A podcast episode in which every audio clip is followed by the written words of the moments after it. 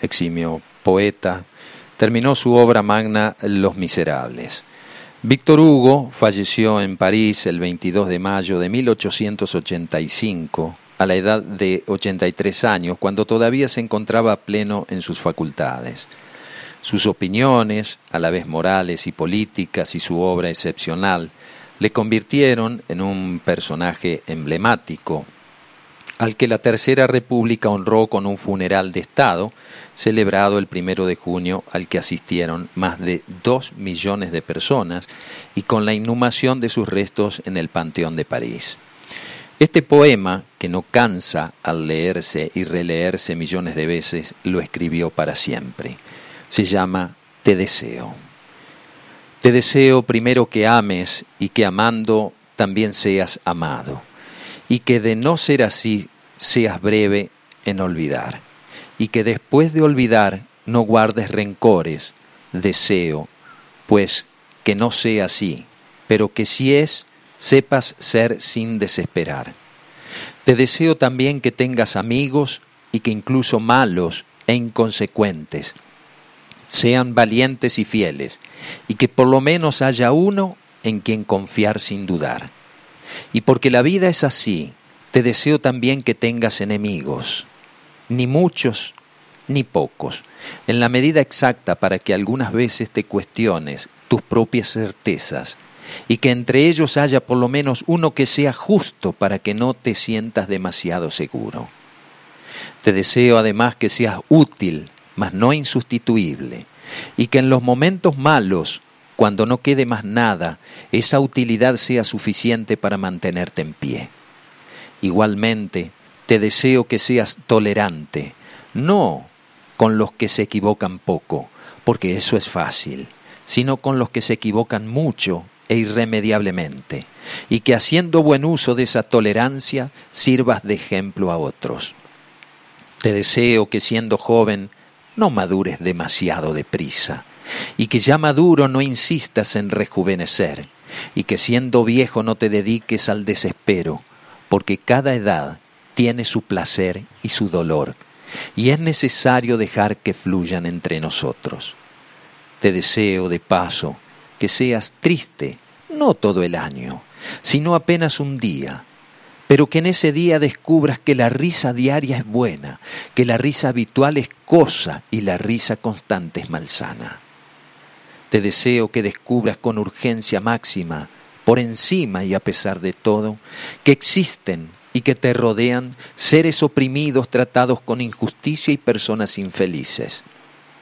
Te deseo que acaricies un perro, alimentes a un pájaro y oigas a un jilguero erguir triunfante su canto matinal, porque de esta manera sentirás bien por nada. Deseo también plantes una semilla, por más minúscula que sea, y la acompañes en su crecimiento para que descubras de cuántas vidas está hecho un árbol. Te deseo además que tengas dinero, porque es necesario ser práctico, y que por lo menos una vez por año pongas algo de ese dinero frente a ti y digas, esto es mío, solo para que quede claro quién es el dueño de quién. Te deseo también que ninguno de tus afectos muera, pero que si muere alguno puedas llorar sin lamentarte y sufrir sin sentirte culpable. Te deseo por fin que siendo hombre tengas una buena mujer y que siendo mujer tengas un buen hombre mañana y al día siguiente, y que cuando estén exhaustos y sonrientes hablen solo sobre amor para recomenzar. Si todas estas cosas llegaran a pasar, no tengo nada más que desearte. Feliz año nuevo para todos los oyentes limoneros.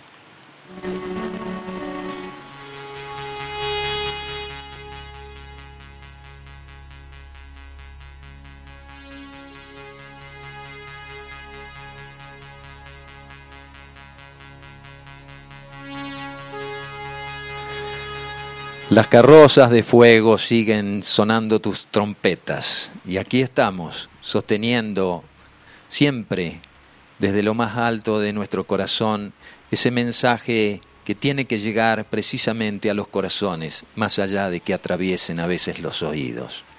Para cada día al abrir mis ojos agradezco al Padre y Madre Creador por todo el amor que me tiene preparado. Y este programa está siendo parte de ese amor. Gracias, Diana, Facundo, Roberto, quien les habla, por lo que transmiten. Desde Moreno, Buenos Aires, los abrazo con todo mi amor. Vero Cohen. Hola, hola, gracias Vero, muchas gracias y gracias a ustedes por estar del otro lado porque ese es el propósito. Gracias por compartir tantas enseñanzas, gracias Roberto, eres un ser de luz.